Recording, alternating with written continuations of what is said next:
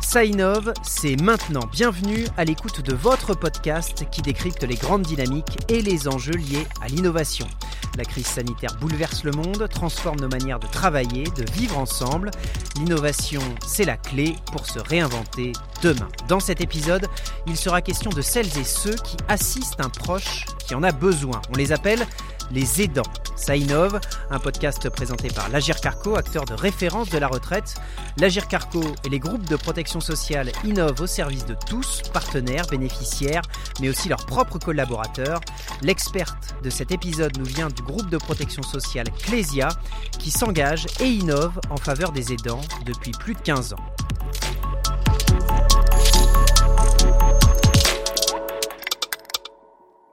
Ils sont 11 millions en France, ils représentent un sixième de la population, et pourtant, leur existence n'est reconnue que depuis quelques années. Ce sont les aidants. Vous, moi, tout le monde, au moins une fois dans sa vie, aura certainement à assumer ce rôle qui peut nous paraître si naturel. L'aidant, c'est celle ou celui qui assiste un proche dans le besoin, un parent qui sort de l'hôpital à la suite d'une opération, un enfant en situation de handicap, une mère âgée qui n'est plus autonome. Dans ces situations, un proche est donc présent pour aider aux tâches de la vie quotidienne. C'est souvent un membre de la famille et c'est donc lui l'aidant. Ce rôle, même s'il est louable, est évidemment contraignant et fatigant quand il faut en parallèle assumer un emploi ou suivre ses études. C'est cela qui commence à être reconnu par l'État et c'est là le prémisse de nombreuses innovations. Scarlett Lazaric travaille à la direction sociale au sein du groupe Clésia. C'est elle l'experte de cet épisode. Mais d'abord, je vous propose d'écouter Hélène Rossino, médecin spécialiste de santé publique et médecine sociale. L'innovation en ce qui concerne les aidants, c'est déjà, dit-elle, de s'y intéresser. Le terme aidant euh, est apparu il y a quelques années, mais la recherche sur le sujet date de beaucoup plus longtemps. Simplement, il ne s'appelait pas proche aidant, mais ça date quand même des années 70 aux États-Unis. Euh, en fait, la recherche sur les proches est apparue concomitamment à la recherche sur Alzheimer et sur les maladies mentales, parce que les professionnels du domaine se sont très vite rendus compte que euh, l'environnement du patient et sa prise en charge était absolument euh, enfin primordial même. Mais ça s'appelait pas du tout proche aidant à l'époque. Hein. Les premières recherches étaient juste sur la famille globalement. Et puis au fur et à mesure, euh, on a pu appeler ça famille, on a commencé à appeler ça les proches. Euh, on parle d'aidants, de proches aidants, euh, d'aidants familiaux, d'aidants naturels. c'est ce qui rend d'ailleurs difficile leur reconnaissance et leur prise en charge globale parce que personne n'est d'accord sur le thème et sur le sur le nom entre guillemets et surtout sur ce qu'il y a derrière.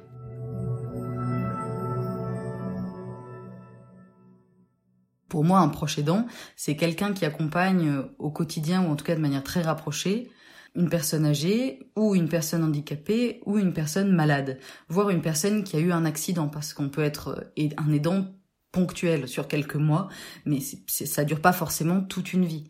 Euh, on peut accompagner son enfant, parce que malheureusement on peut avoir un enfant malade, on peut avoir un enfant handicapé. On peut accompagner son conjoint, on peut accompagner son frère ou sa sœur, on peut accompagner ses parents, on peut accompagner ses grands-parents. Si on a une grande famille, on peut accompagner ses arrière-grands-parents. Euh, dans l'imaginaire collectif, on a tendance à imaginer euh, une personne qui s'occupe d'un parent âgé. C'est souvent ce qui revient quand on parle d'aidants et que les personnes comprennent hein, du, au premier coup euh, le mot aidant. Mais il y a des aidants qui sont très jeunes.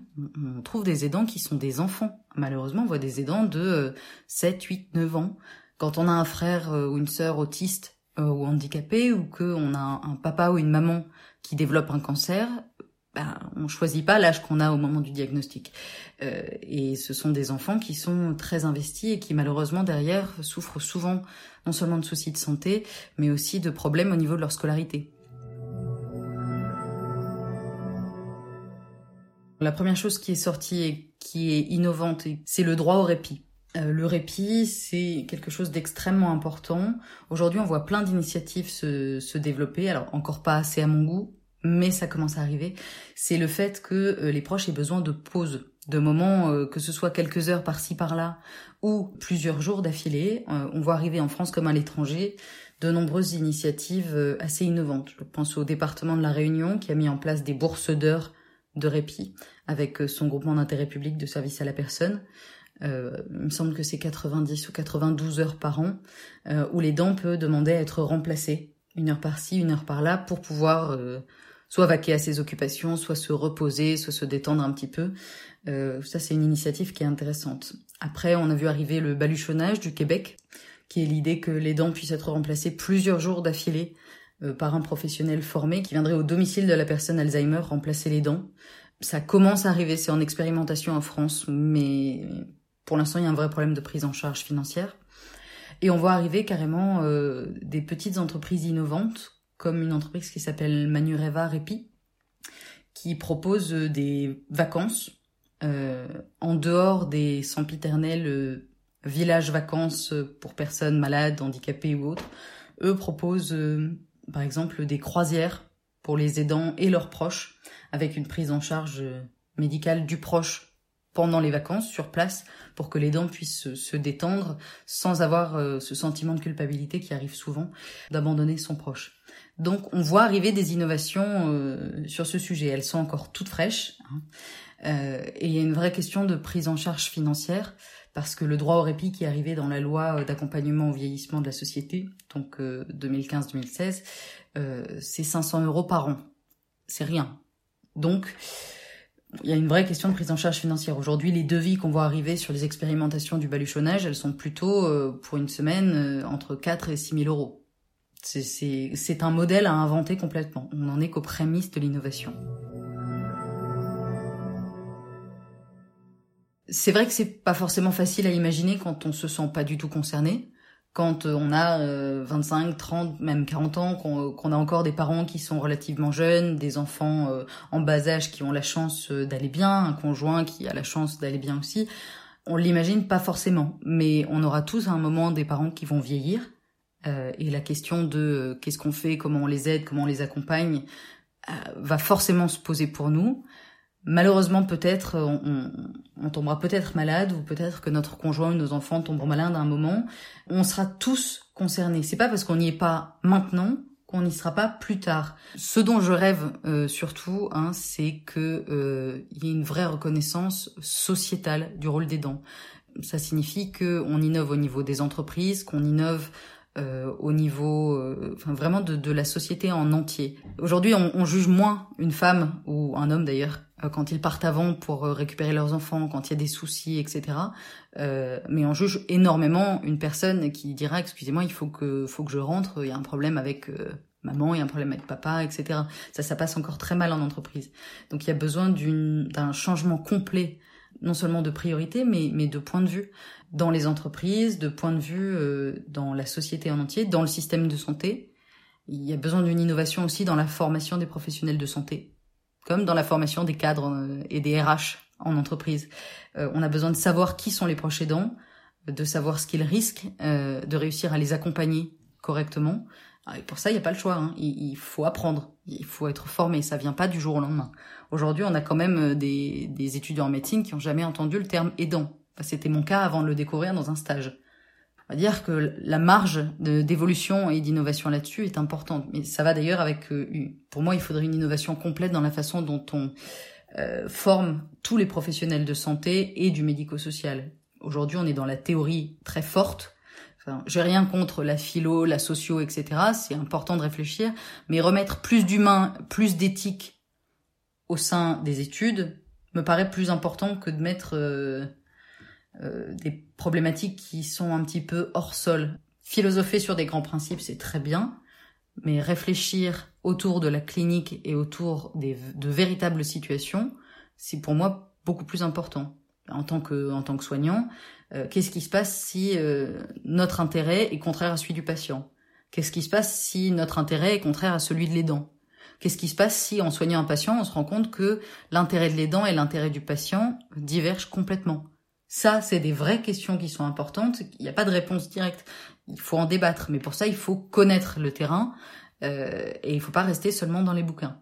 Et ça, c'est, même plus que de l'innovation. Ce serait une révolution complète de la formation euh, de tous les personnels.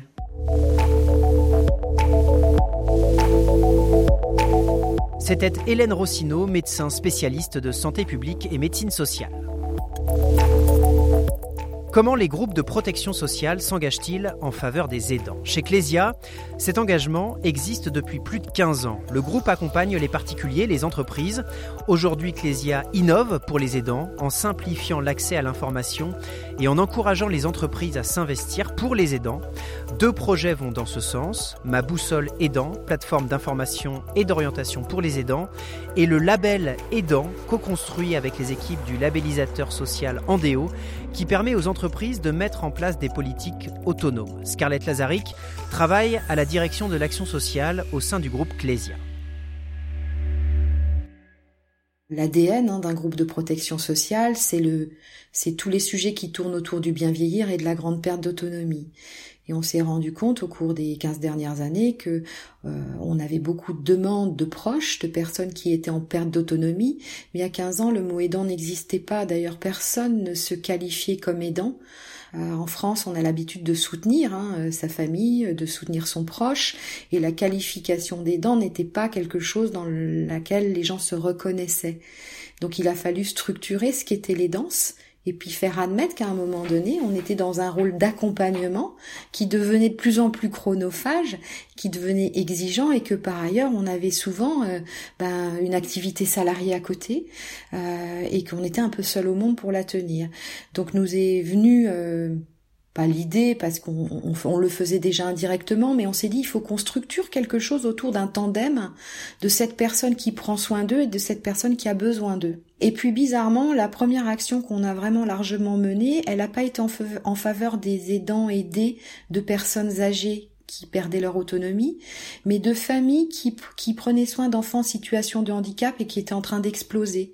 Donc la première, je, je, me rappelle que la première action que nous avons menée, c'est un séjour famille aidant aider enfants en situation de handicap avec des programmes différenciés et des moments euh, euh, et des moments communs où on permettait à des parents de souffler et à des enfants d'aller d'aller euh, bah, s'éclater un petit peu dans des structures d'inclusion ou dans des centres aérés où il y avait des enfants qui n'avaient pas de soucis et des enfants qui étaient en situation de handicap et on permettait aux parents de souffler la journée.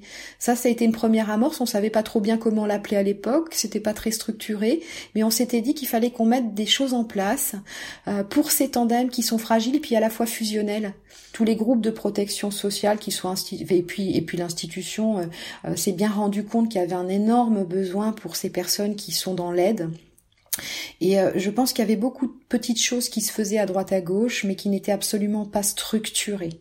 Je pense aussi que c'est le message qu'a passé l'État, donc le Premier ministre dans son plan, c'est qu'il souhaite que les choses soient plus simples, euh, qu'un un aidant qui a besoin d'aller s'exprimer, il ait accès à un numéro unique, clair, qu'il ait accès à un outil digital clair qui va lui permettre de se retrouver. Euh, l'innovation, c'est aussi simplifier les choses, c'est les rendre visibles et surtout les rendre accessibles. On parle souvent d'accessibilité au handicap, mais l'accessibilité aussi aux structures et aux outils pour les aidants, c'est quelque chose d'important et d'innovant.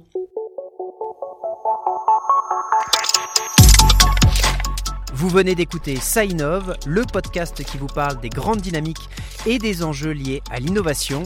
Une émission produite par l'Agir Carco, acteur de référence de la retraite. N'hésitez pas à noter l'émission, à nous laisser des commentaires. On a hâte de vous lire.